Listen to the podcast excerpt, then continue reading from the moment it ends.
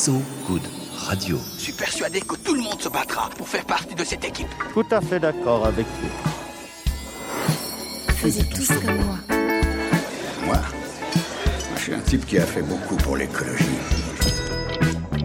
Faisez tous comme moi. So Good Radio. À partir de maintenant, tout ce que vous direz pourra être retenu contre vous, monsieur Wolfoni. Bonjour, vous êtes bien sur ce coup de radio et vous écoutez Faisez tous comme moi.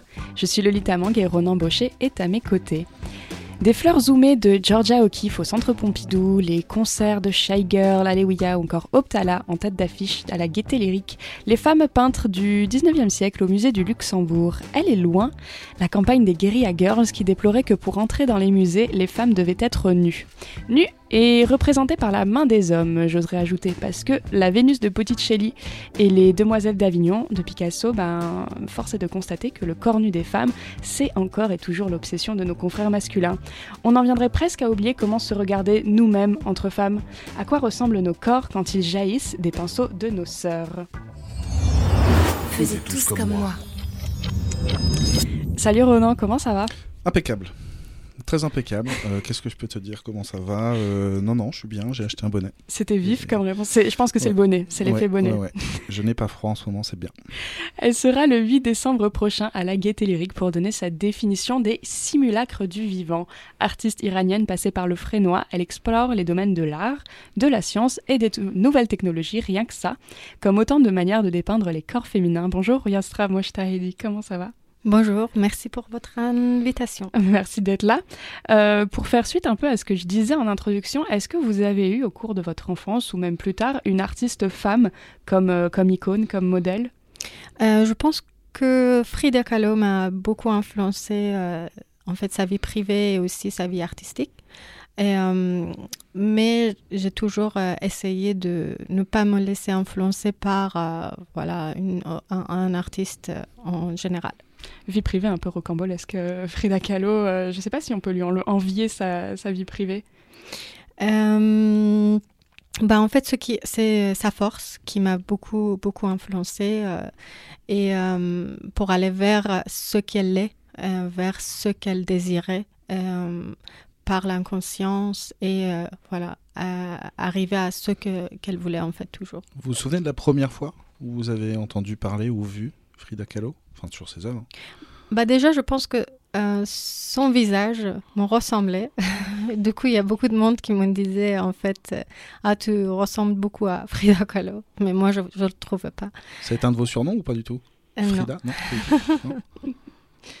Toi, euh, Ronan, tu te rappelles, tu as une artiste femme euh, qui, te, qui te marque, qui t'influence? Euh, qui m'a marqué, c'était une artiste, si on considère que le sport est un art, moi j'étais très Christine Aron.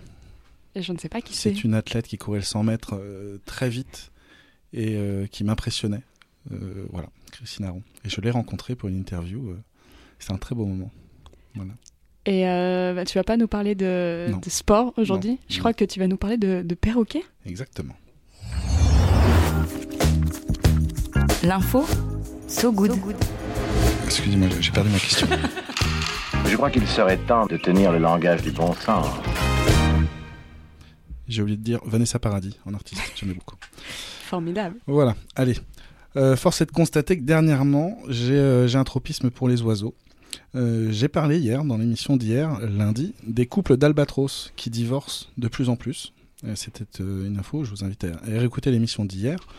Parce que les couples d'albatros doivent se séparer plus longtemps pour aller chercher à manger plus loin euh, qu'avant. Et donc, euh, en raison de la surpêche et du réchauffement climatique, eh bien, ils ont moins à manger. Donc, ils passent plus de temps séparés. Et donc, divorce. C'était une étude sérieuse du côté des îles Malouines. Ah, c'est pas à cause du confinement au moins. Non, et ça nous avait un peu fendu le cœur. Euh, Aujourd'hui, je vais rester en Amérique du Sud, euh, mais je vais apporter un peu plus de sourire.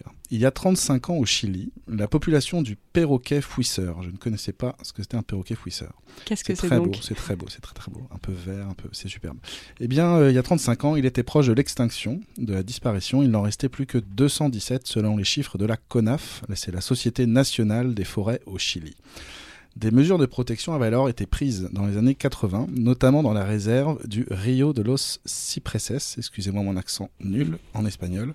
C'est au centre du Chili, à 150 km au sud de Santiago, à proximité de la frontière argentine. Pas mal en géo, ça rattrape le coup. Voilà, Euh, j'ai regardé une carte quand même. Ces mesures visaient à protéger autant le peu de colonies de perroquets fouisseurs restantes que les plantes servant à nourrir ces oiseaux. Alors les mesures en question, c'était interdire progressivement l'élevage et l'agriculture dans, la zone dite, interdire la chasse aux perroquets ou la traque des poussins dans les nids, parce qu'ils étaient utilisés pour en faire des animaux de compagnie. Eh bien, bonne nouvelle aujourd'hui, le Chili compte près de 4500 perroquets fouisseurs à l'heure où je vous parle, pardon, répartis en 15 colonies dans la réserve euh, de Rio de los Cipreses et deux autres à l'extérieur de la réserve. Euh, dans les années 80, le maigre contingent de perroquets fouisseurs ne se trouvait d'ailleurs pas ailleurs que dans ce bassin du Rio de los Cipreses. Alors si je vous ai parlé de ces perroquets, c'est parce qu'ils sont surtout le révélateur, dit-on là-bas, de l'état écologique ou environnemental d'un habitat. C'est en quelque sorte un animal témoin pour voir si l'endroit que nous regardons, nous observons, s'il y a des perroquets, ça veut dire que tout va pas bon trop trop mal. Ah, Voilà. Euh, c'est bon signe, oui. Et Yosra, vous dites aimer euh, mélanger dans votre art et votre travail les éléments du vivant avec le non-vivant. Euh, je voulais savoir si l'angle écologique, l'angle environnemental pouvait être un critère de choix pour vous euh, dans euh, vos projets ou vos futurs projets, si vous choisissez telle ou telle plante, tel ou tel animal. Est-ce que l'angle environnemental écologique est un, oui, un critère de choix pour vous?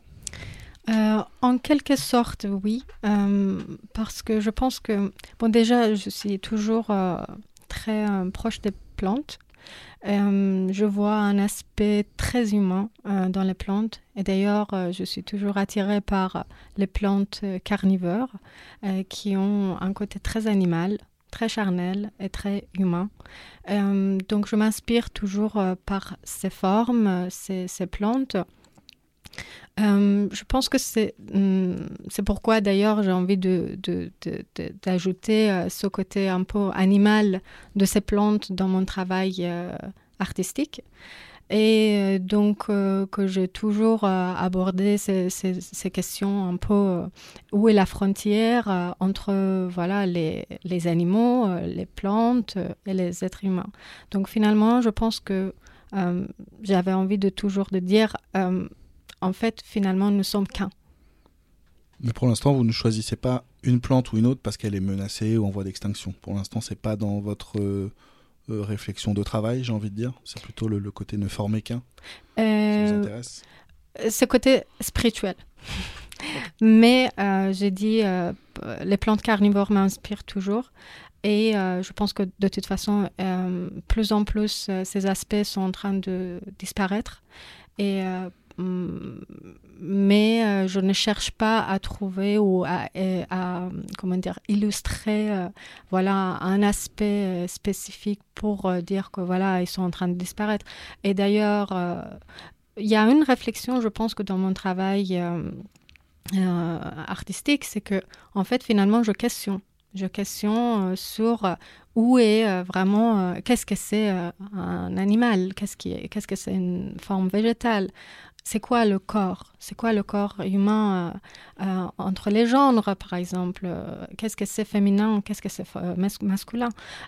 J'essaie de mélanger, j'essaie de moller un peu ces genres, ces matières, pour créer un autre aspect, un- une autre matière qui n'existe pas, qui, qui ne pourrait être exister que dans un rêve, pour dire, euh, cherchez-nous euh, notre côté un peu animal, Euh, voyez euh, notre côté végétal dans mes installations. Donc, je pense qu'il y a une réflexion qui se crée, des questionnements qui se créent à partir de le moment où on, se rend, on, se, on, rencontre mes œuvres.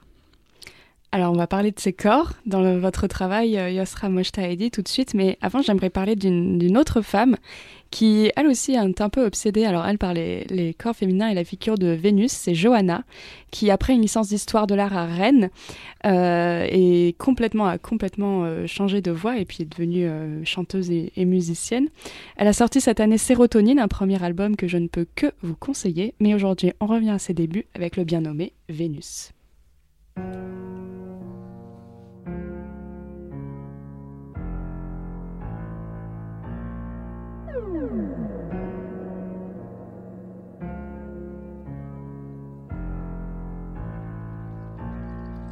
Il me tarde d'effacer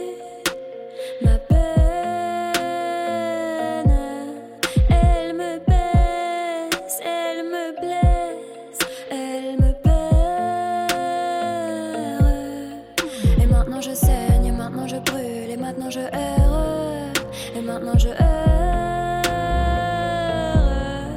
Et maintenant je ris, et maintenant je pleure, et maintenant je perds. Et maintenant je pleure.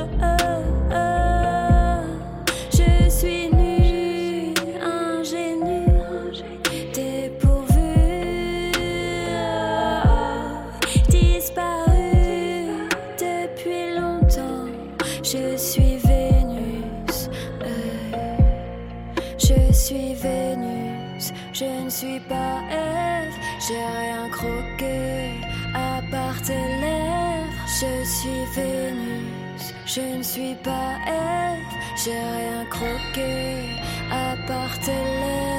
Il me tarde d'effacer ma peine. Je me bats contre moi dans mes rêves. Et maintenant je saigne, et maintenant je brûle, et maintenant je erre. Et maintenant je erre.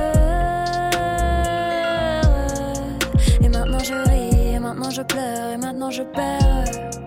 Et maintenant je pleure. Figé dans un corps, une prison ornée d'or. Figé dans un tableau, admirer mon corps. Construit par les hommes, j'ai jamais fait d'effort. Ce soir je m'endors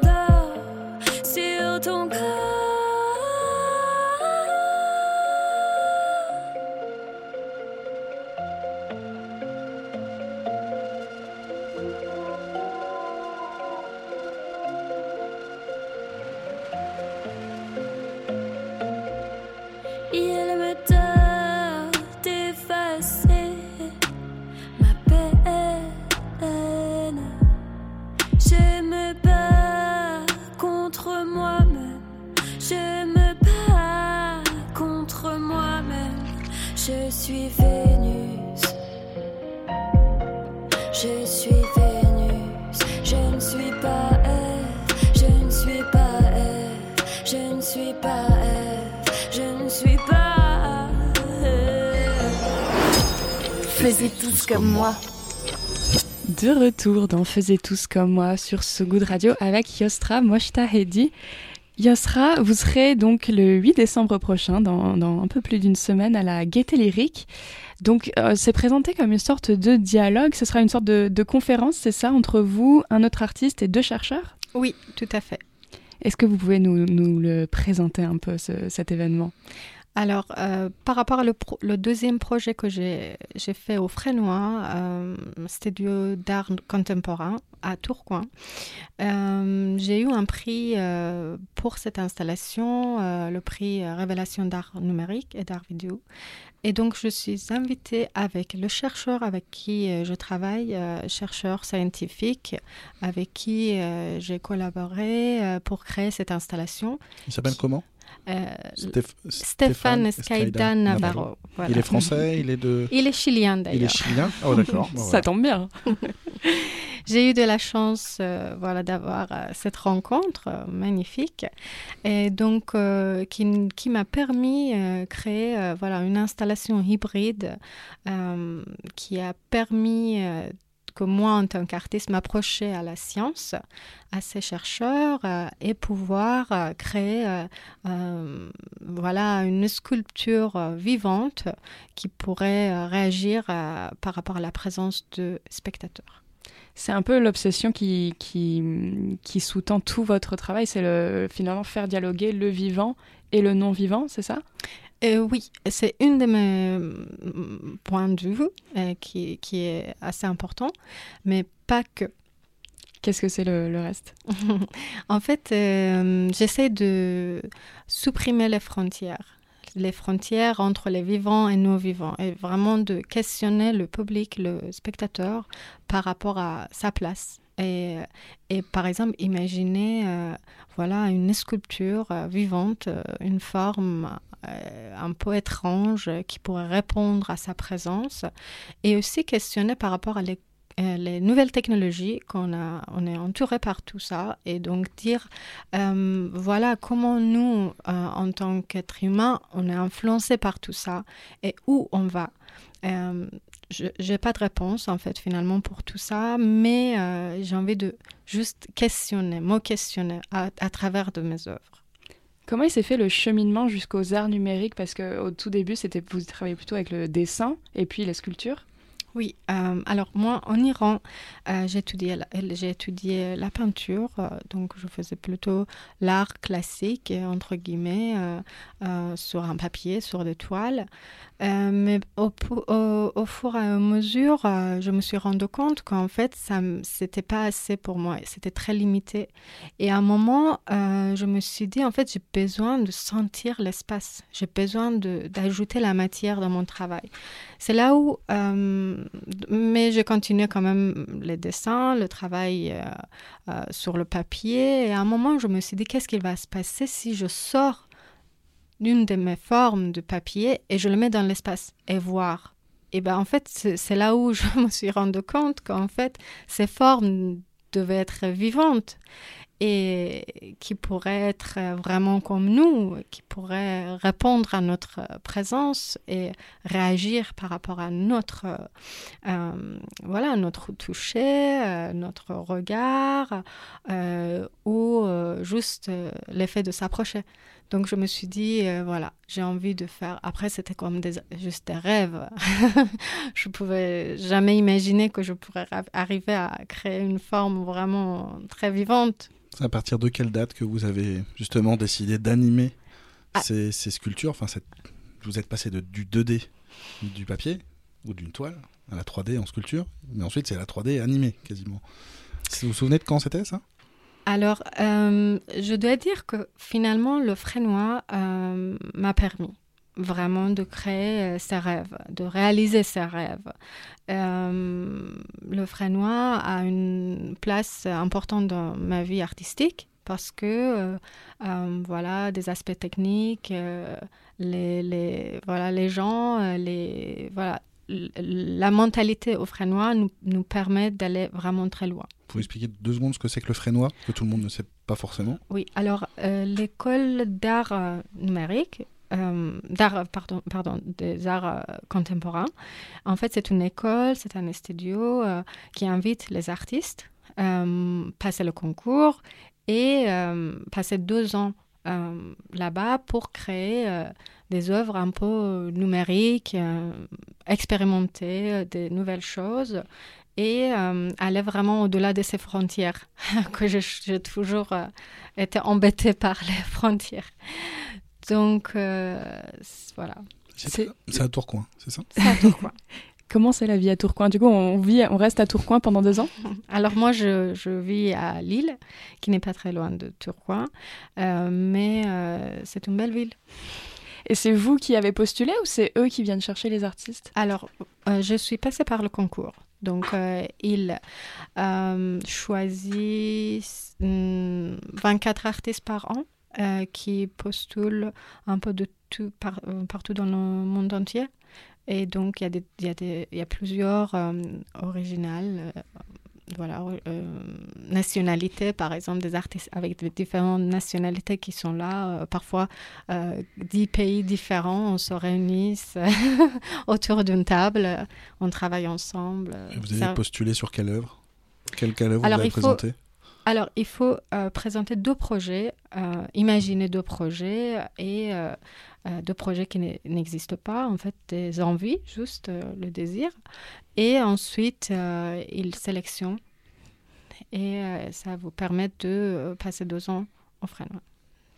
Et donc, c'est vraiment le frénois qui a apporté toute la touche numérique à votre travail?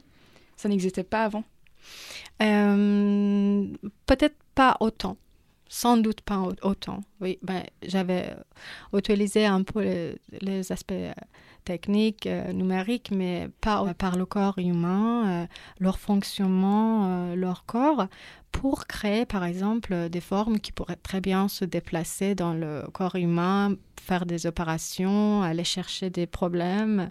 Donc ces robots sont, deviennent de plus en plus petites, très organiques. Il n'y a pas de mécanisme à l'intérieur, par exemple, donc qui pourrait imaginer vraiment comme des un peu des bouts de chair. Donc. Euh, Et l'œuvre que vous présenterez le, le, 8 décembre prochain à la Gaîté Lyrique, c'est avec un soft robot ou je me trompe? Oui, tout à fait. alors, je n'oserais pas tenter de prononcer le nom de l'œuvre. Est-ce que vous pouvez la rappeler? Alors, euh, l'installation, elle s'appelle, elle s'appelle euh, L'Eros Arbenus. C'est un mélange de trois mots, l'Eros, arbre et Vénus. Donc vraiment euh, une forme humaine, végétale, euh, qui appelle au désir. En fait, c'est facile, l'Erosarbrenus. je suis presque. Moi, ça m'a fait penser un peu à un dinosaure en premier. Je ne sais pas pourquoi. C'était pas du tout l'intention. Euh, non, pas du tout. Dommage. un, un, animal du futur, en fait. Alors, pour revenir à toute autre chose, dans votre travail aussi, ce qui revient beaucoup, c'est le noir et notamment les différentes manières de le percevoir. Vous, vous l'associez à la couleur de l'intimité. Euh, pourquoi? Euh, Aussi l'intimité. Hum, parce que, en fait, je trouve que hum, dans le noir, déjà, euh, nos sens commencent à se réveiller.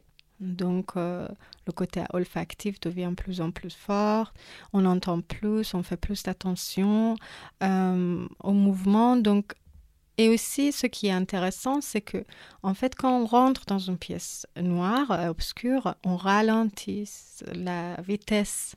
Donc, euh, c'est comme la, euh, la temporalité de notre corps aussi s'adapte à cette matière. Donc, je le vois pas comme une couleur, je la vois comme une matière une matière euh, qui est d'ailleurs euh, dans le cosmos aussi, euh, ça nous rappelle le cosmos. C'est comme on se, on se met dans un autre espace-temps qui n'existe pas parfois parce qu'on n'est pas habitué, parce qu'on a peur, mais aussi ça nous permet de d'avoir cette intimité aussi. Donc et qui crée aussi une relation corporelle avec l'œuvre. Donc pourquoi j'insiste aujourd'hui sur ce côté noir euh, pour euh, voilà s'éloigner un peu euh, de ce qu'on est habitué, ce qu'on dans les dans les endroits dans lesquels on vit et, et permettre aussi aux spectateurs aller au-delà des gestes, un peu faire des gestes interdite, par exemple, de se permettre euh, de faire, euh, voilà, toucher l'œuvre, par exemple. Et euh, voilà, donc je pense que c'est important pour moi de, de, de laisser le spectateur dans ces espaces, dans, dans ces espaces intimes. Et par exemple, à la Gaîté Lyrique, on pourra toucher cette œuvre ou alors vous serez, parce que vous avez dit que c'est une sorte de conférence en dialogue avec Jonathan Pépé et puis les chercheurs aussi. Alors, on va parler de ces œuvres, euh, ces installations, et, mais par contre, euh, sans doute, on va avoir des formes pour, vous, pour vous montrer, mais ce n'est pas une exposition. mais quand même, ça vous permet de découvrir la matière de ces soft robots qu'on a créés avec le laboratoire. Comme chaque invité, on vous a demandé de choisir un extrait de musique en venant aujourd'hui. Vous, vous avez choisi, bah, c'est, je crois que c'est la bande son qu'on entend, c'est ça, euh, quand on, on, vient voir euh, l'Erosar Brennus. Bien joué. Et c'est ça? Oui, tout à fait. Euh, c'est la voix de ma tante, Hani Mojtahedi, euh, qui est une chanteuse kurde et perse. Euh, en fait, euh, j'ai enregistré sa voix et euh, donc on a créé une autre euh, musique à partir de ses respirations, la voix et ses chants sacrés. Et donc le musicien Timothée Couteau qui a créé cette composition pour mon installation L'Eros Arbanus. On écoute ça tout de suite sur ce Good Radio. در آرزوی دلبر آشفته مویی.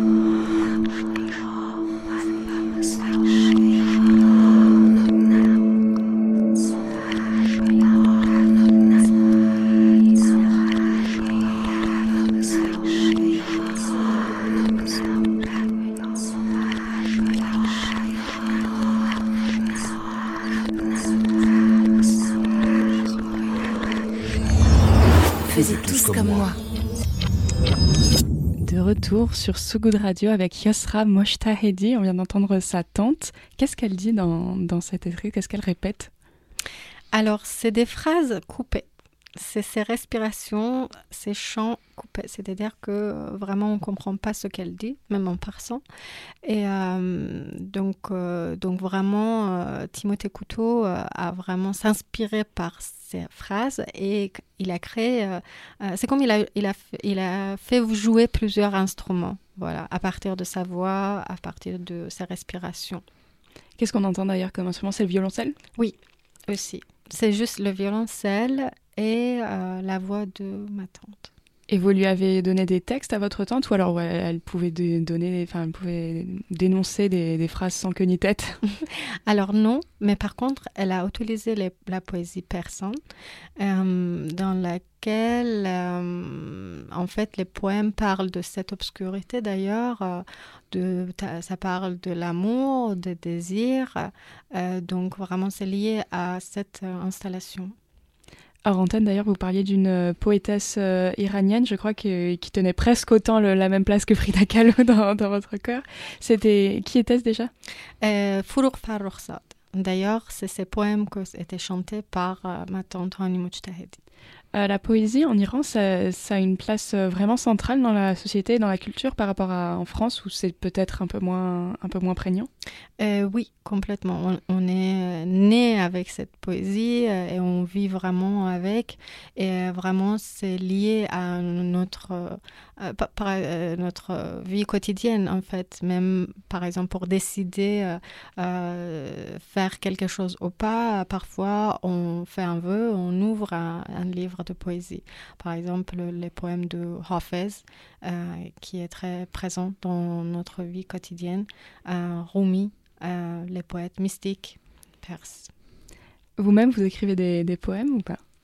Oui, oui, j'écris, mais c'était jamais publié. Ils sont où ces poèmes? Vous les, vous les gardez où? Dans mes carnets. Dans les carnets? Vous espérez un jour les publier ou c'est vraiment quelque chose de personnel? Oui, peut-être. Je pense que pour euh, chaque chose, il y a un temps euh, qui est important et que ce moment-là, euh, si quelque chose doit être naître, va naître. Donc je pense que pour mes poésies aussi, il faut attendre peut-être. Mais par contre, pas, à côté de mes installations, j'écris toujours et que par exemple, pour comprendre l'installation ou l'œuvre, euh, normalement dans les musées ou les centres d'art contemporain, on a des cartels. Alors moi, je les associe, euh, mes œuvres, à mes textes, euh, un peu entre guillemets poétiques. Donc je ne donne pas des explications techniques, mais je donne euh, voilà, des, des poèmes, expli des poèmes explicatifs. oui. Est-ce qu'il y a des explications des poèmes explicatifs? Ou là, ça devient compliqué peut-être. Votre tante était chanteuse, vous, avez grandi dans un univers euh, rempli de, poètes, et de, poétesses. Est-ce que votre famille, en général, vous dirait que c'est une, famille d'artistes? Euh, Un peu, il euh, y, y, a beaucoup d'artistes. Il y a beaucoup d'artistes, mais ma tante m'a influencé plus, peut-être parce que euh, déjà pour euh, être euh, chanteuse, music pas musicien, mais chanteuse en Iran, c'est un peu compliqué. Et donc voilà, cette démarche m'a beaucoup influencée. Donc pourquoi d'ailleurs j'avais envie de utiliser sa voix pour donner un sens symbolique à mon œuvre, pour dire que en fait ces chants sacrés qui parfois interdites euh, dans plusieurs pays euh, sont primordiales et qui sont très importantes à entendre. Et euh, voilà, donc euh, il, faut, il faut en parler, il faut, en, il faut les écouter. Elle est toujours en, en Iran aujourd'hui, votre tante, ou elle est avec vous en France? Non, elle habite à Berlin. Berlin, encore mieux. elle continue de chanter à Berlin? Oui, ouais. c'est une chanteuse assez connue. Assez connue? et euh, qu'est-ce qui vous a fait, euh, vous ou votre tante, ou les deux, pourquoi je ne sais, enfin, je ne sais pas, euh, quitter l'Iran pour venir en France ou, à Berlin? Alors, je pense qu'il y a plusieurs raisons. Pour elle, je ne peux pas parler, je ne peux pas répondre à sa place. Mais je pense que en tant qu'artiste, parfois, on a besoin de plus d'espace pour euh, pouvoir s'exprimer, pour pouvoir aller un peu au-delà des limites. Donc, il y a une de mes raisons pour lesquelles euh, je, suis, je suis là. Et, pour, euh, voilà. et en même temps, je pense que si on reste toujours sur un point, on va mourir. C'est radical, mais, oui. pourquoi la France d'ailleurs, entre tous les autres pays? Euh, et, bon, depuis que j'étais petite, je suis petite, euh, je pensais que la France est un des pays euh, dans lequel l'art est très important, la poésie, la musique. Donc, ça m'inspire. Vous, avez été, vous avez appris l'art aussi en école en Iran, vous l'avez aussi appris en France? Est-ce qu'il y a une façon différente, je ne sais pas si on peut apprendre l'art, en fait, je n'ai jamais fait d'école d'art, donc je ne me rends pas compte, mais est-ce qu'il y a une façon différente d'apprendre, selon qu'on soit en Orient, en Occident? C'est intéressant cette question parce que c'est vrai que euh, j'ai beaucoup étudié en Iran et ici en France, mais finalement, je, bah, à chaque fois, à chaque moment, je savais que en fait, je peux pas apprendre l'art dans ces écoles. Donc finalement, j'ai essayé euh, euh, de découvrir d'autres choses dans les écoles. Euh, donc la technique, euh, les relations, parce que finalement, en fait, en tant qu'artiste, peut-être sans, sans avoir des connexions, des relations euh, intermédiaires avec les galeries, avec les, les centres d'art, bah, je pense qu'aujourd'hui, on n'est rien. Donc, pour comprendre tout ça, il faut se laisser porter par des endroits un peu... Aussi, ça crée des, des rencontres au-delà de la technique, au-delà de, d'avoir des expériences, euh, d'expérimenter des choses, euh, ça apporte des rencontres, des belles rencontres. Donc, euh, j'en suis ravie quand même. La plus belle que vous ayez faite en rencontre, ce serait laquelle?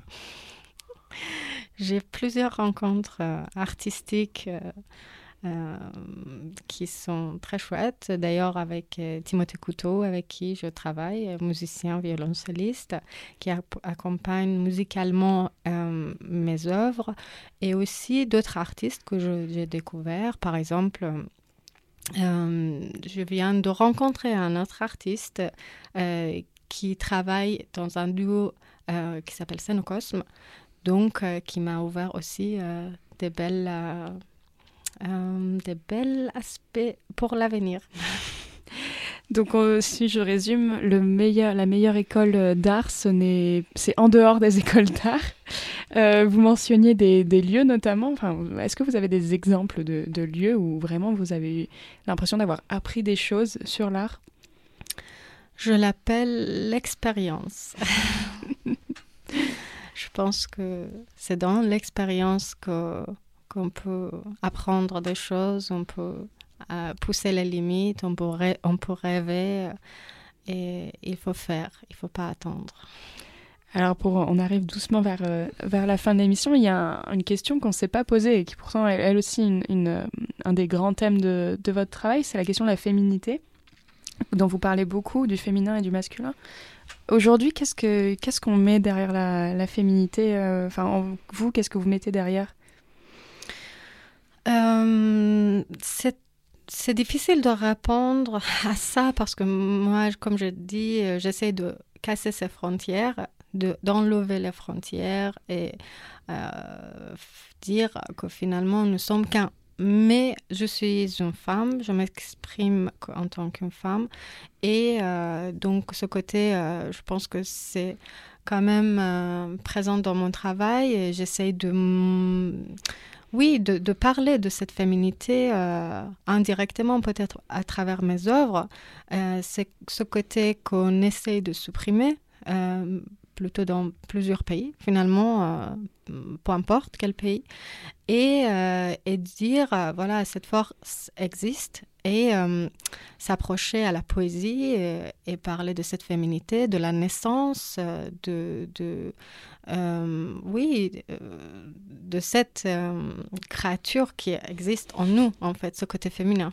Il y avait d'ailleurs une citation qui, qui, revient beaucoup quand on fait des recherches, c'est que vous dites, j'ai toujours eu un, problème avec mon corps. D'où ça vient? Est-ce que vous direz que ça vient du fait que vous êtes une femme ou, pas du tout? De toute façon, je, je ne peux parler que ça parce que je suis une femme et que donc je parle de mes expériences féminines. Donc euh, oui, j'ai eu un problème avec mon corps, j'arrivais pas à m'exprimer en tant qu'une femme. Donc j'avais, je pensais que toujours, euh, d'ailleurs sur mes peintures, euh, il y a 10, 15 ans, 20 ans, j'essayais toujours supprimer ce corps avant de les exposer. d'ailleurs, le noir est venu là euh, grâce de la à cause de la censure. Donc euh, inconsciemment d'ailleurs. Donc euh, donc c'était pas quelque chose que je voulais faire. C'est quelque chose qui est venu dans mon travail. Et donc finalement on est influencé par la société, par la politique, par la religion.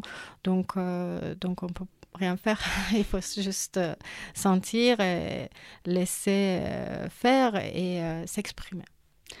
Il y en a une autre euh, dans cette émission qui a subi euh, un peu l'obsession du, public avec son corps, un corps qu'elle a tenté de, cacher pendant plusieurs années. Elle a été propulsée sur le, devant de la scène mondiale très jeune, c'est Billie Eilish, et a fait un peu son, cheval de bataille, le combat contre les remarques sur son corps, au point de, offrir, de lui offrir, oula, je vais y arriver, une place prépondérante euh, dans son deuxième album Happier Than Ever, sorti cet été. On écoute Overrated sur Sogo Radio.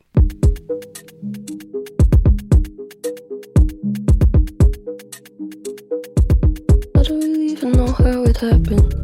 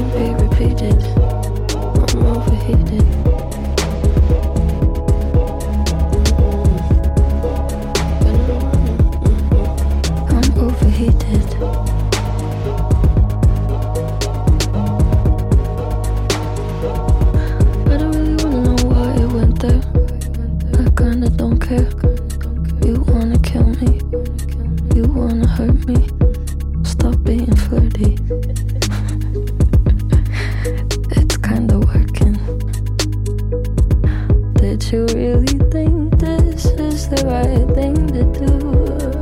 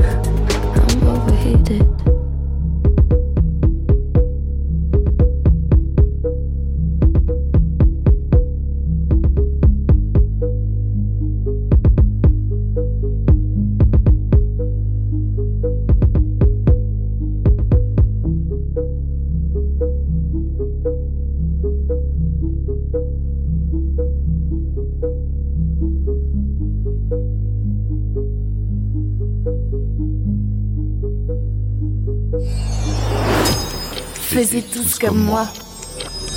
Vous écoutez Faisez tous comme moi sur ce goût de radio. Et puis si vous nous rejoignez maintenant, bah tant pis pour vous, c'est la fin de l'émission. Mais pas de panique, on se retrouve dès demain. Et puis tous les épisodes sont déjà en ligne sur les plateformes de streaming. Vous pourrez réécouter notre discussion avec Yostra Moshta Hedi, qui sera donc, si je ne me trompe pas, le 8 décembre, c'est ça, la Gaieté Lyrique? Oui, tout à fait. Pour une discussion, slash conférence, slash euh, expérience à vivre. Demain, Ronan, qui est-ce qui vient nous rendre visite? Autre expérience demain, nous recevrons Joël Doré, qui est directeur de, recherche à l'Institut Michaelis de l'INRAE, écologiste microvien de formation. Il vise une meilleure compréhension de la symbiose homme-microbe. Là aussi, c'est pour ne faire qu'un. J'ai l'impression qu'on va peut-être parler aussi un peu de Nous sommes qu'un. On va parler microbiote, déjà savoir ce que c'est. On va parler de microbes, on va parler un peu de science. Donc c'est un peu, euh, voilà, Euh, Yosra nous a un peu fait glisser un peu vers la science. On va repartir un peu vers la science demain. Et. Marie Arquet devrait également rejoindre ce bateau Oui. pour que cette équipe ne soit plus qu'une. Voilà, exactement. Moi, pour vous quitter, j'aimerais parier sur une chanteuse qui n'a sorti que deux singles à ce jour. Elle s'appelle Milena Leblanc et les fans de Lewis Hoffman ou de Reggie Snow reconnaîtront sa voix fluette. Mais fini les collaborations avec producteurs ou rappeurs auréolés de gloire. Aujourd'hui, Milena marche seule et prépare un premier disque pour 2022. Un petit avant-goût avec qui est là, et puis si vous baragouinez un peu chinois, c'est votre moment. Allez, à demain Salut tout le monde, à demain. Faisais tous comme moi. Sous coup de